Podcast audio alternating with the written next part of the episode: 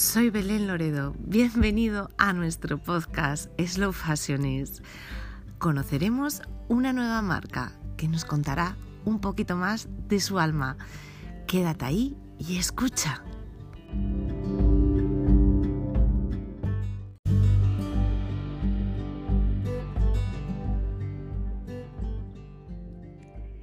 Hoy un nuevo episodio. Estamos con Paloma Escribano de la marca Miss Calcetín. Paloma, ¿qué tal estás?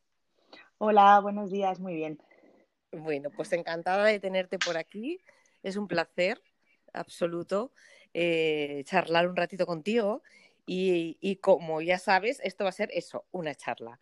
Una charla amistosa para conocer cada día un poco más a una marca slow fashion. Eh, bueno, yo me queda una duda, creo que sois más, pero la primera pregunta y es irremediable, ¿quiénes sois? ¿Quién conforma el equipo de Miss Calcetín? Bueno, pues eh, somos eh, es mi marido y yo, básicamente. Sois un dúo. Somos un dúo, sí, sí, sí, sí. Y bueno, pues ahí estamos. Vale, o sea, eh, digamos que, que, es, que, es, una marca, eh, una start, eh, una startup que crece dentro del núcleo familiar. Del núcleo familiar, sí. Vale, sí, sí, sí. eso, bueno, en ese sentido te comprendo un poquito porque nosotros también somos, eh, Cuerocas también es una marca familiar, en este caso con mi hija, pero, pero luego vamos a hablar un poco de eso, qué beneficios y ventajas e inconvenientes tiene el, Vale. el, el estar trabajando en equipo, pero dentro de lo que es la, la, unidad familiar. A veces tienen muchísimas ventajas porque uno se entiende muy bien eh, y otras veces dices, te llevas el, todo el trabajo a casa, ¿no? Todo, todo el rato. ¿no? Todo, todo el rato, todo el rato, sí, eh, sí, sí. Es que estás todo el rato hablando de trabajo, no hay fines de semana, no hay nada. Y eso es, yo, yo digo que en el fondo es un inconveniente porque hay que desconectar, ¿no? Un poquito de, de toda esta historia, aunque nos apasione. Sí, Sí, sí, totalmente eh, de acuerdo. Cuéntanos un poco, bueno, para todos los que nos estéis escuchando, Miss Calcetín, como su propio nombre indica, se dedica efectivamente a nuestros piececitos, o sea, sí, a ponerlos calentitos eh, y cómodos, eh, confortables. Yo conozco el producto de primera mano, he tenido oportunidad de tenerlos en la mano. Sí. Y, y, son oh, pues exactamente como, como acabo de decir, primeras calidades. Eh, es un artículo mmm, muy bonito, muy chulo, tiene unos diseños muy chulos. Gracias. Y, y, bueno, y tiene una variedad. Pero yo quiero que me cuentes, eh, y luego ya va vamos a dejar las redes sociales de Milcacetín, eh, su página web, para que cualquiera que nos escuche pueda ponerle fotografía visual a este audio. Eh, ¿Cómo nace? ¿Cómo nacéis? ¿Cómo empieza toda esta historia, toda esta aventura? Bueno, a ver, pues es un proyecto que pensamos hace bastante tiempo éramos, éramos pues mucho más jóvenes y, y, bueno, y sobre todo lo pensamos para desarrollar la fábrica familiar, porque la fábrica de Mis Calcetín, eh, nosotros somos Mis Calcetín como tal, que, es un, que somos nosotros, pero es que luego donde fabricamos es también nuestra familia, son, son nuestros tíos ah. eh, los que fabrican, entonces bueno, para desarrollar eh, y darle un empujón también a la fábrica, pues, eh, bueno, pues nos aventuramos en, en este proyecto tan, tan, bonito también, ¿no? Que al final, para, para, para ayudarles y un poco para dar eh, eh, pues mm, sí sí sí no sería a... sí sí eh, para darle vida a la fábrica familiar nace, sí. nace el proyecto ajá eh, qué bonito, o sea, todo queda en familia y familia, o sea, de familia sí, y familia. Sí. Eh, no sabía mm, para nada este dato y es una cuestión bonita y que, y que también, mira, así a, a, primeras estoy pensando que también os da mmm, mucha independencia, ¿no? O sea, os da muchas capacidades, digamos, sí. ¿no? De, de, de, de, creación, ¿no? Sí, bueno, realmente nuestro, nuestro calcetín... Eh es un calcetín clásico, o sea, no, no, no, jugamos, no es de fantasía, jugamos con el punto sí. y con el color. Entonces, sí, pues a la hora de, de sobre todo, pues, pues tenemos a, a, alguna ventaja, pero vamos, que, que, no. O sea, que por un lado va la marca y por otro va la fábrica. Nos ya. tratan como clientes, como clientes normales. Lo que pasa vale. que que, bueno, pues un poco para, darles empujón, ayudarles y al final es, eh, es de un pueblo eh, que, se, que se dedica exclusivamente al textil. El pueblo eh, entero siempre ha vivido de la industria textil y con, el, con la apertura del arancel chino, pues pues lo, pues lo, ha pasado muy pues, mal. Pues lo ha pasado muy mal. Sí, sí, sí, Lo, pasó, lo pasó muy mal. Y ahora, gracias a pequeñas marcas, pues, pues está pues, subsistiendo. Dinos, ¿dónde está este pueblo? ¿Cómo se llama? Eh, el pueblo está en Burgos y se llama Prado Luengo. Bueno, la primera vez que oigo nombrar, bueno, pueblos de España, pues imagínate cuántos, pero mira, nunca hubiera, porque otras veces sí que te suena de, no hubiera oído nunca nombrar este pueblo. Eh, pues en la provincia de Burgos eh, ah, está ahí, nace mis calcetín, ¿no? Sí. Mira, me, me, porque me gusta ubicar también un poco, porque es también parte de la historia y del alma de cada uno de, de nosotros, de los que componemos estas pequeñas marcas slow fashion que están ahí peleando y luchando por hacerse un hueco y salir adelante. Eh, genial, mira, me encanta. ¿ves? Esta, esta, es parte de cuando digo vamos a charlar con una marca, es parte del alma que a veces se descubre o no se descubre. Y, es súper bonito descubrir estas, estas cuestiones de, cada uno de nosotros. Eh, bueno, me comentabas, en eh, la siguiente pregunta es eh, ¿en qué te inspiras? Me acabas de comentar que son calcetines clásicos, Sí. que, buscáis la tradición ¿no? del, producto. Pues mira, el producto sí jugamos eso con el punto, porque tenemos calcetín de, de canalé, que, el canal es un clásico. lo ves y dices, pues sí, lo tenía mi abuelo, mi, siempre ha estado ahí. Tenemos también rombos, que lo hemos, como lo hemos vuelto a, a, poner, ¿no? Porque al final se dejó de llevar, yo los he llevado de pequeñas y terminas del rombo y dices, pues sí, Bueno, pues creemos que, al final sigue, porque nunca se perdió, siempre ha estado. Lo que pasa que, que también, pues también son épocas y, modas. Eh, la espiga, también tenemos calcetín de espiga y, de rayas. Jugamos con esos, con esos puntos y con eso, y luego el color, es lo que nos... La combinación de colores. La combinación de, colores es la que, la que hace pues, que el calcetín sea divertido, que bueno, pues es un, es un estilo que, a la gente le gusta también. Entonces... A ver, el calcetín es una prenda de vestir que cada día cobra, mm, o cada año que pasa en la moda, creo que cobra más relevancia y más protagonismo. Eh, pasaron de estar ocultos, de ocultarse absolutamente, que no se viera ni un ápice del calcetín, han pasado a, ser casi protagonistas de muchos looks. Pero yo pienso que independientemente de que tu calcetín se vaya a ver o no se vaya a ver, yo creo que a todos nos gusta ponernos cosas bonitas o tener en nuestro cajón cosas bonitas, eh, con colores que nos gustan, con, diseños que nos alegran el día. Eh, luego, además, en un calcetín siempre pienso, y te estoy hablando como consumidora, eh, se valora la calidad, porque al final... Eso es, lo, más importante, yo claro, creo. Claro, al, final es como, eh, como el zapato, ¿no? Es algo que te sobra en un pie, que vas a caminar todo, todo el día con él y, que al final vas a valorar mucho esa confortabilidad del producto y la calidad del, del, género, del tejido. Y, luego también que el calcetín eh, se lava mucho. O sea, no es una prenda que te pones prácticamente te la pones y la lavas. O sea, la lavas todos los días. No es un jersey, vaya. Sí. No es un jersey, efectivamente. Entonces, también eh, eso, o sea, el que sea buena el hilo y de calidad es duradero. ahí te voy, mira, me, enlazo, me enlazas la siguiente. ¿Qué materiales utilizáis? Expláyate ahí un poco, cuéntanos. Bueno, utilizamos algodón en todos los calcetines y luego tenemos lana también. Entonces, bueno, es un algodón, un hilo que, la verdad es que es bastante bueno de calidad eh, y pues, ¿qué te voy a decir? Al final es que el calcetín es... Un algodón de eh, calidad. Bueno, yo lo he tocado y garantizo que tiene un tacto súper agradable que creo que se debe, por supuesto, se deberá a la calidad de, la materia prima utilizada. El de lana también lo... El de lana me, me recuerda tremendamente a, los a los calcetines de antes. Sí. Eh, es, que te evoca, te, te transporta directamente al, al, pasado. Y en el caso del algodón es un calcetín más actual, eh, pero es súper fresquito, súper bonito. Y, y, es un, y es un material, bueno, un algodón, pues es un material, una, una fibra una fibra natural, sí. Sí, una fibra natural. Sí, es importante. Efectivamente.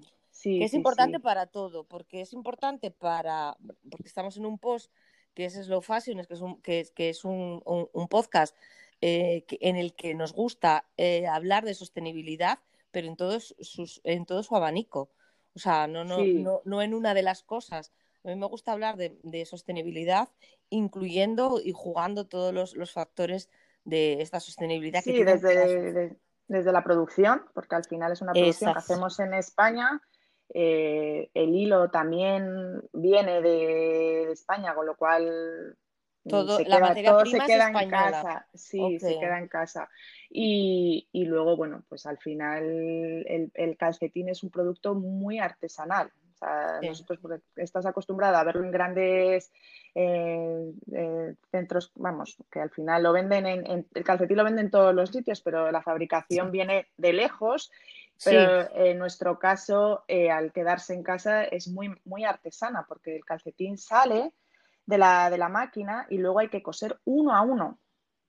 Eso te iba a preguntar. Es que me, encanta porque me enlazas. Con una respuesta me estás enlazando la siguiente pregunta, que era, ¿cómo es el proceso? Vamos a explicar bien, ¿cómo es el proceso de fabricación de vuestros calcetines? No vamos a hablar de otros calcetines porque ni sabemos, de los vuestros, de esa producción artesana de calcetín, desde que, desde cero.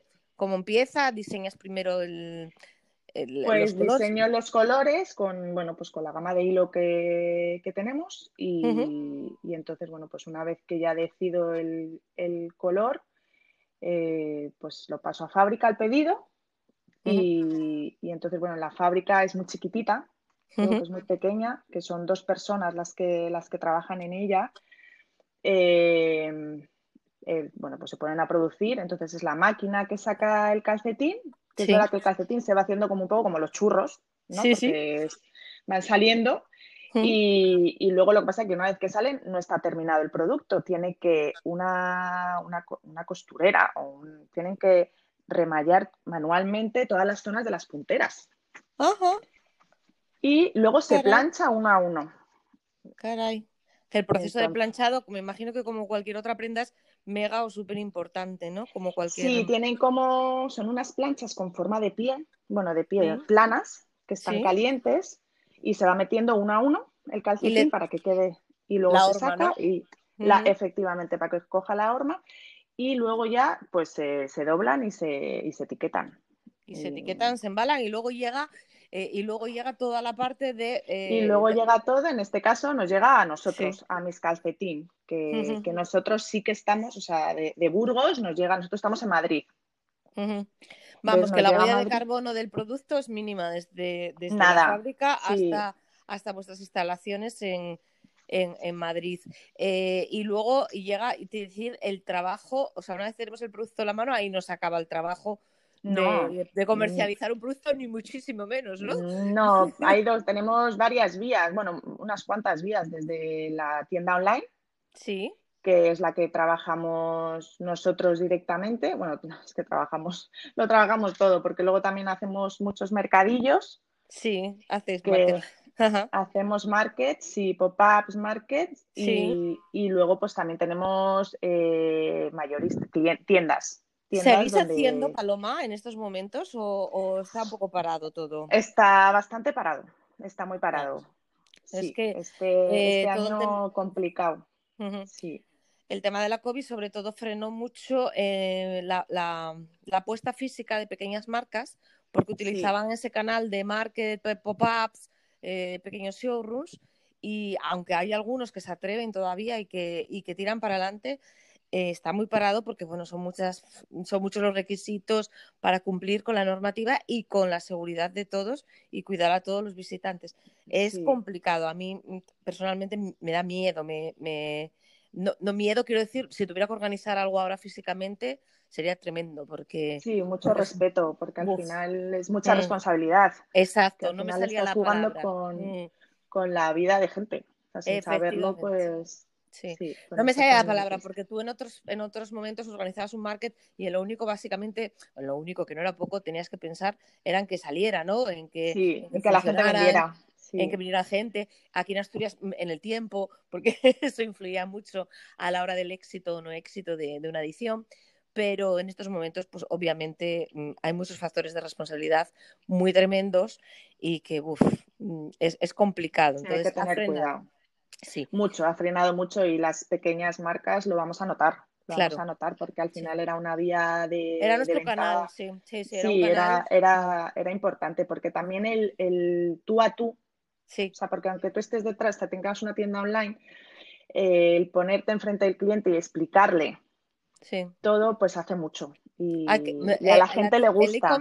el e-com- perdón, el e-commerce lo hay que bajar a tierra. O sea, yo siempre lo he dicho. El e-commerce está muy bien y hay que trabajárselo mucho, redes sociales mucho y tal, pero luego si no tienes la posibilidad de mostrarle a ese cliente de forma física tu producto, eh, te falta algo. Entonces, Sí, Mm, efectivamente, eh, eh, si- o tienes una, una tienda física donde puedas remitir, incluso teniéndola, yo conozco un montón de gente que teniendo su tienda física en un punto determinado de la geografía española, eh, iba igualmente a, marple- a markets eh, o, o pop-ups a A lo largo de la sí. geografía. Claro, Sí, a buscar sí. nuevos clientes, porque es, es una manera de alcanzar, ¿no? Y, y era una herramienta muy útil para, para, para, para estas pequeñas marcas. Eh, ahora nos hemos ido, por, por ahí están floreciendo los marques online, o los, Sí. eh, pero no es lo mismo, claro, no es lo mismo. No. También te da un poco de miedo meterte en ese mundillo porque como no sabes, para eso tienes tu tienda online. Sí, al final, pues la potencias, intentas potenciarla para, para que Sí. llegue a más gente. Y de hecho, nosotros, o sea, la tienda online nos funciona, pero, pero también son, son clientes muy fieles. O sea, es Claro. gente que ha visto que el producto es bueno y de calidad y vuelve. y Claro, vuelve. porque Entonces, es lo que además, nos gusta Paloma, eh, tú necesitas calcetines todo el año, quiero decir, todo el año, sí. Eh, entonces, eh, los calcetines se estropean y, y- y por buenos que sean, llega un punto que su vida útil acaba. Entonces, si necesitas comprar más, quiero decirte, un cliente, es un cliente fiel, es un cliente recurrente. Claro. Sí, sí, sí. Que sabe que tu calcetín pues es bonito, funciona y encima, Le ha dado buen resultado y encima es buena calidad, sí. Claro. Sí, sí. Bueno, y el fabricado manera- en España también a día de hoy también es muy importante. O sea, la gente Sí. le da también, sí. sí Yo sí, creo que, eh, mira, pues es un tema que es bonito para debatir con vosotros porque creo, os, es mi, os mi parecer, a lo mejor soy muy optimista porque sí es verdad que lo soy, pero eh, yo pienso que tras esta crisis sanitaria que estamos sufriendo, eh, creo que el consumidor cada día se acerca más al Made in Spain, pero además a pasos basta en estos últimos meses bastante pronunciados, ¿sabes lo que te quiero decir? Sí, sí, eh, lo busca, lo busca. Sí, sí, Mm. y me, me, me encanta, me, agrada y es, es uno de, esto ha, ha puesto, yo creo que toda esta crisis ha puesto sobre la mesa o está acelerando cosas que están, venían sucediendo pero de forma más lenta, ¿no? Y, y evidencias que, se venía, que, que muchos veníamos comentando, eh, pues, pues que había muchas cosas que había que frenar porque, porque esto se iba al traste, ¿no? Eh, Sí. El planeta y todo se iba al traste. Pero bueno, parecía como que era esto, como, no- como las... Bueno, hay que mirar el lado positivo Sí, de lo que estamos viviendo también, que al final de- Sí, vamos a sacar cosas buenas de, de Ojalá. esta situación. Mm. Sí, yo creo que sí. Ojalá, ojalá que además no se nos olvide y ojalá que, que salgamos de esta eh, no iguales que estábamos, sino muchísimo mejores y con más, más valores y más... Y, y- y luego cada uno decide. Pero mira, sobre todo, Paloma, y yo creo que es parte de la labor de este podcast, eh, intentar, al menos intentar eh, concienciar, intentar explicar, intentar que el consumidor, porque nosotros estamos metidos en esto y, todos, cualquiera que hable, todos conocemos muy bien todos los procesos y todos sabemos muy bien casi todas las cosas, pero el consumidor final ignora a veces tantas cosas que, es necesario que sepa para que decida Mm. Sí, y que sí, decida lo que, luego lo que quiera, pero que por favor, que por lo menos conozca Que lo toda tenga la encima de la, de la mesa, claro. Exactamente, que conozca toda la realidad, porque yo siempre digo que para las grandes marcas la promoción y la publicidad Es muy fácil, sí. Exacto. Es muy fácil. para a las nosotros pequeñas- nos cuesta, sí. Es, Claro. es- es complicado. Complicado. También hay que, hay que hmm. invertir mucho dinero y al final, pues, pues es que tampoco lo hay. Entonces, claro. tienes que, tienes que crear eso, pues una cartera de clientes que, son fieles, que les gusta tu producto y luego, bueno, pues ir poco a poco pues, pues ampliándolo, pues gracias a los markets y, al boca a boca, porque claro. ayuda mucho. Claro, eh, para, porque todos los que nos estén escuchando eh, entiendan el, el, trabajo y la, el mantenimiento en, en, el aire, como digo yo, eh, de cualquier marca pequeña, es un trabajo brutal, brutal de, de, de espalda, de, detrás, de lo que está detrás eh, para competir eso con un anuncio potente, una publicidad potente que una gran marca puede llegar a hacer, todo el trabajo que tenemos detrás para llegar al cliente, para fidelizar ese cliente, para que repita, eh, para que vuelva a comprar en, nuestro, en nuestra tienda online y vuelva a confiar en nosotros. Es un trabajo muy, muy elevado y la confianza nos la dan pienso porque hay una calidad detrás muy buena que nos avala, que es lo que más avala. Sí, es lo que más nos ayuda a, poder tener nuestro producto y que siga y que siga funcionando.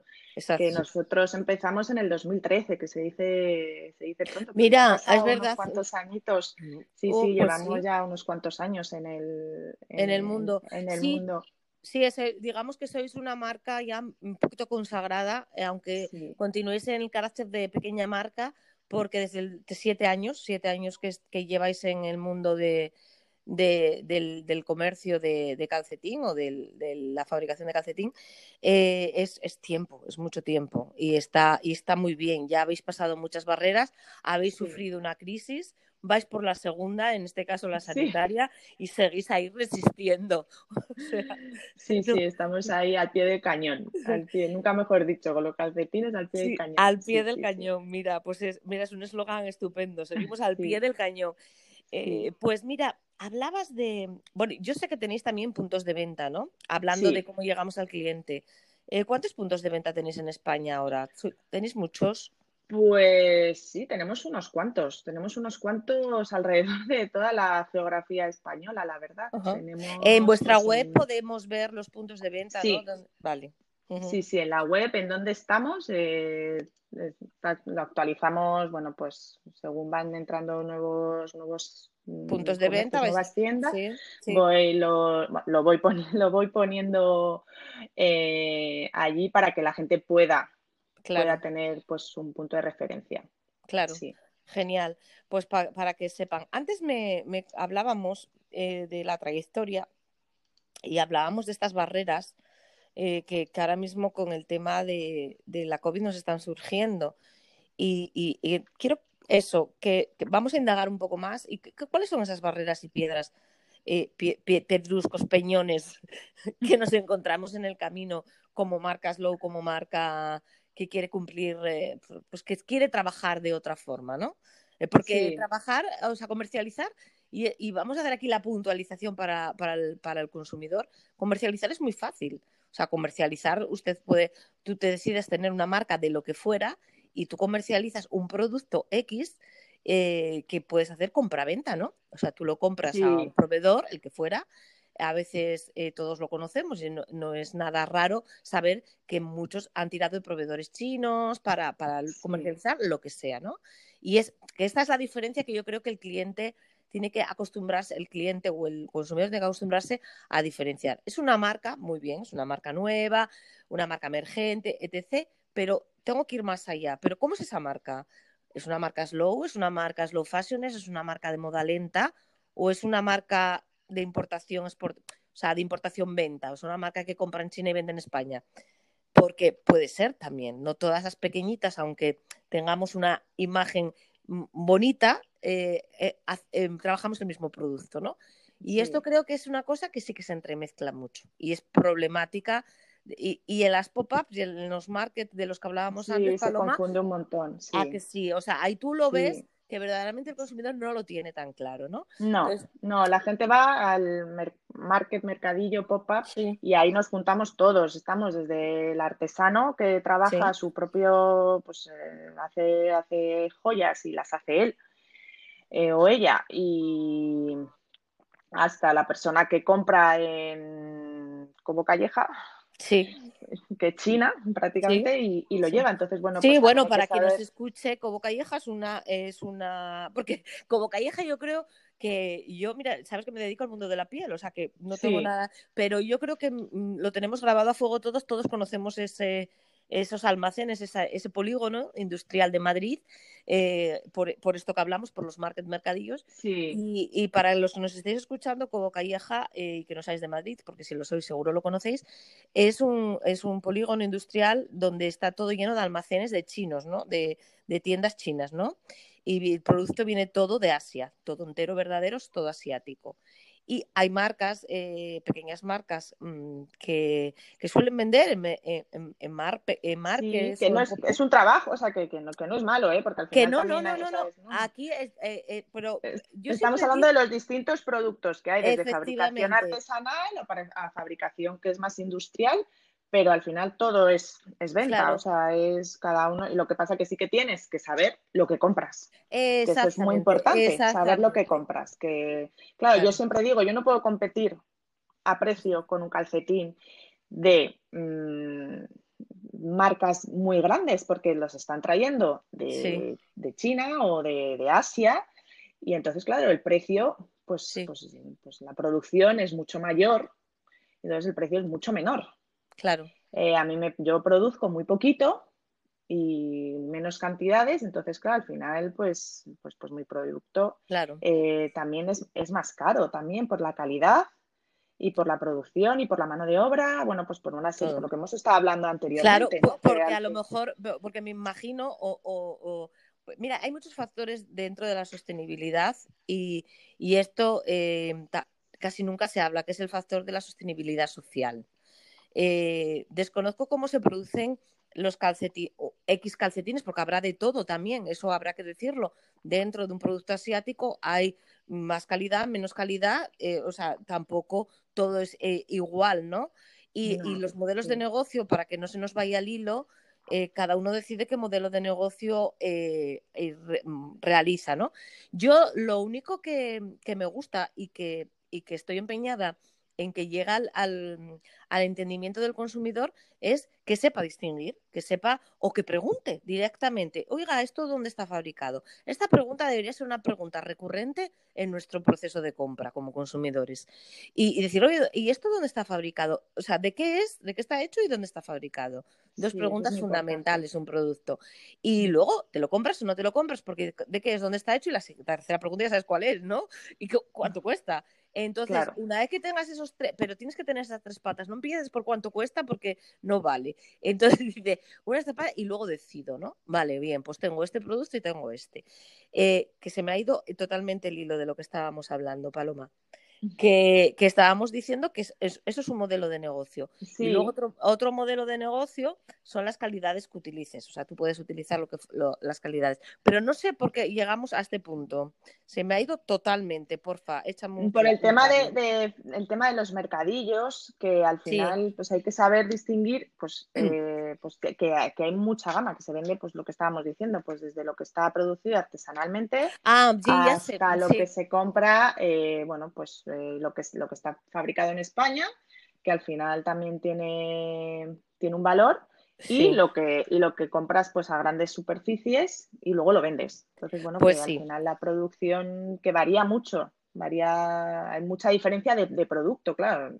ahora, ahora sé dónde quería yo llegarte con esto y que creo que vas a estar de acuerdo conmigo, Paloma, eh, en el que esa sostenibilidad que iba un poco eh, de la pata de, de donde se produce, una, otra qué materiales utilizamos en la producción de este, de este, de este artículo final.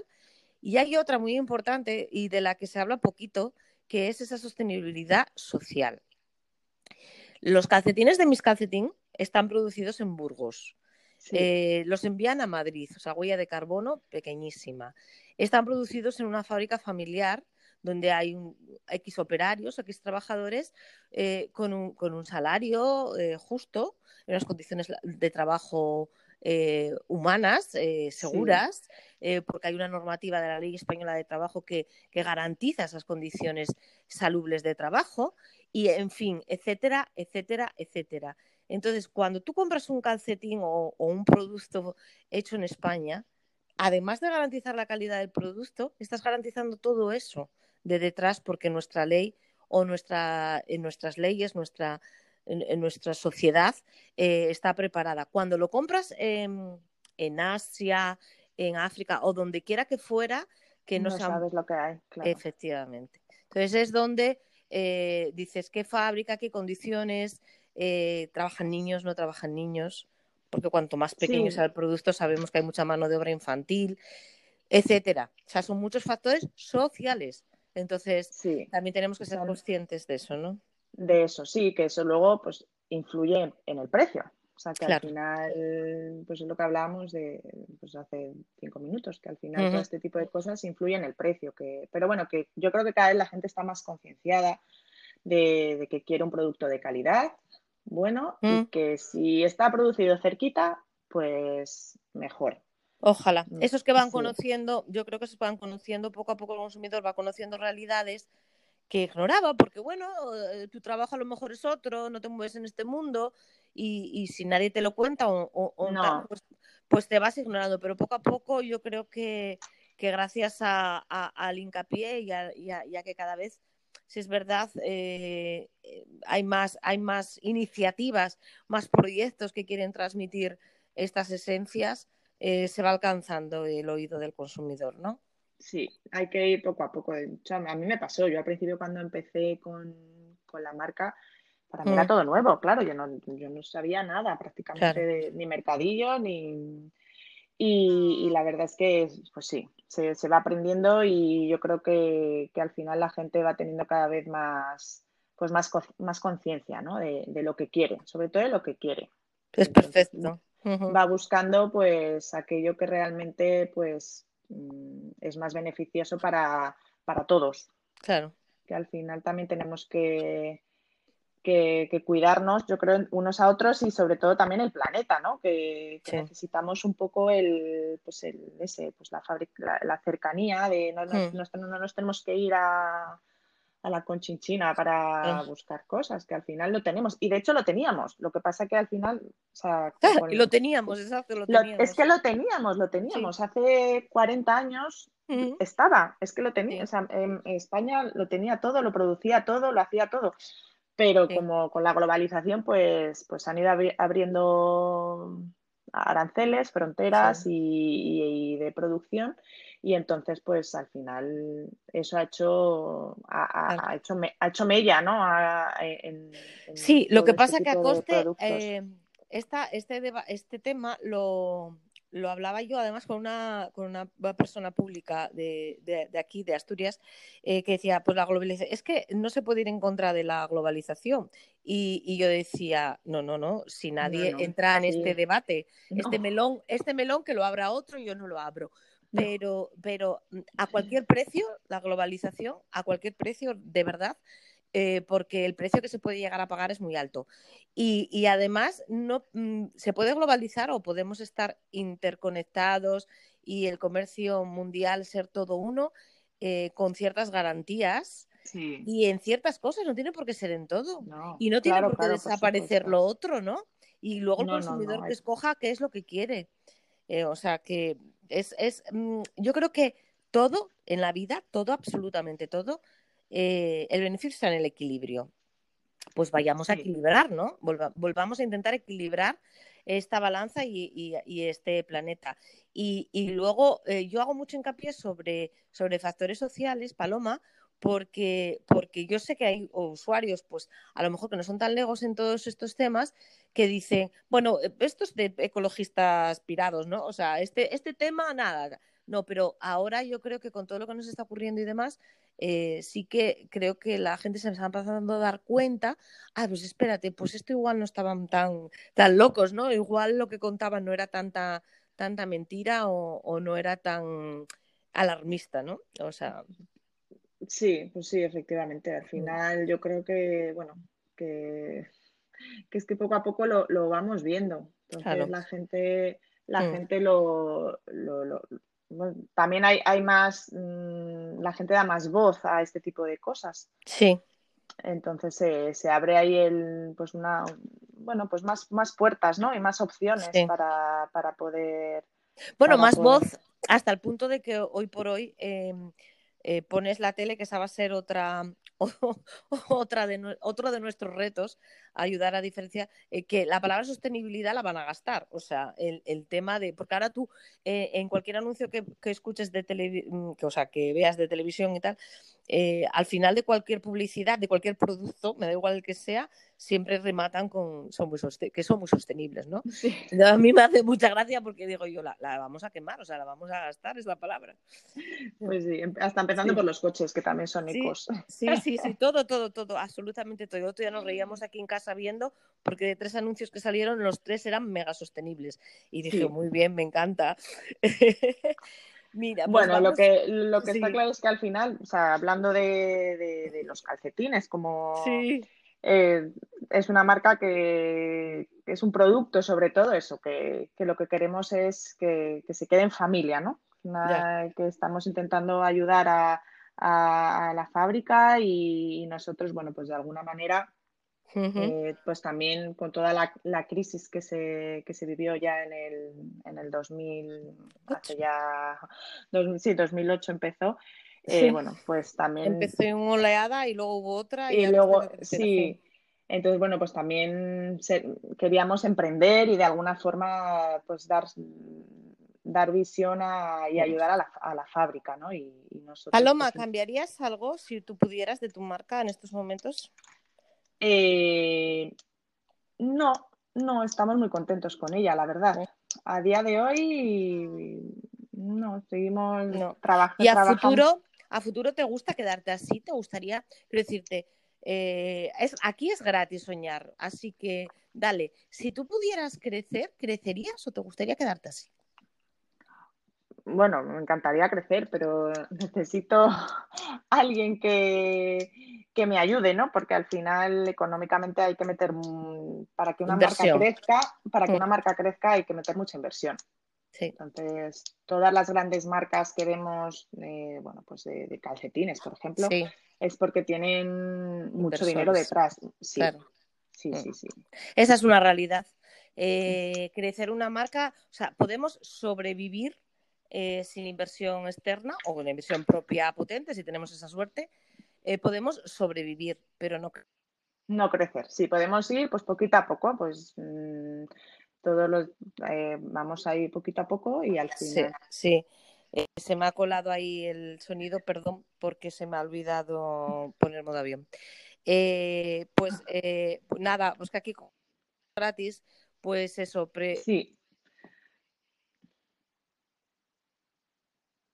Que, que, mm, no sé, probablemente mm, a todos los inversores o a, alguna persona, si, si algún inversor nos está escuchando. Sí. Le interesa buscar inversores. Perdonar porque me está entrando una llamada recurrente y la persona que está al otro lado eh, mm, no debe de darse cuenta de que le estoy colgando.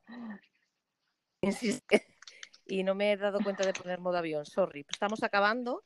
Eh, nada, eh, decía, eh, ¿qué consejo le darías para rematar? Porque ya hemos empezado a soñar en crecer y decíamos que, bueno, que, nos hace falta inversión, por lo cual hacemos llamamiento, quien quiere invertir, vea producto y, se ponga en contacto. con nosotros. Llamamiento, quien quiere invertir, que vea producto de mis calcetines, se ponga en contacto, que es un, proyecto muy chulo. Y, ¿le darías, Paloma, a alguien que empieza?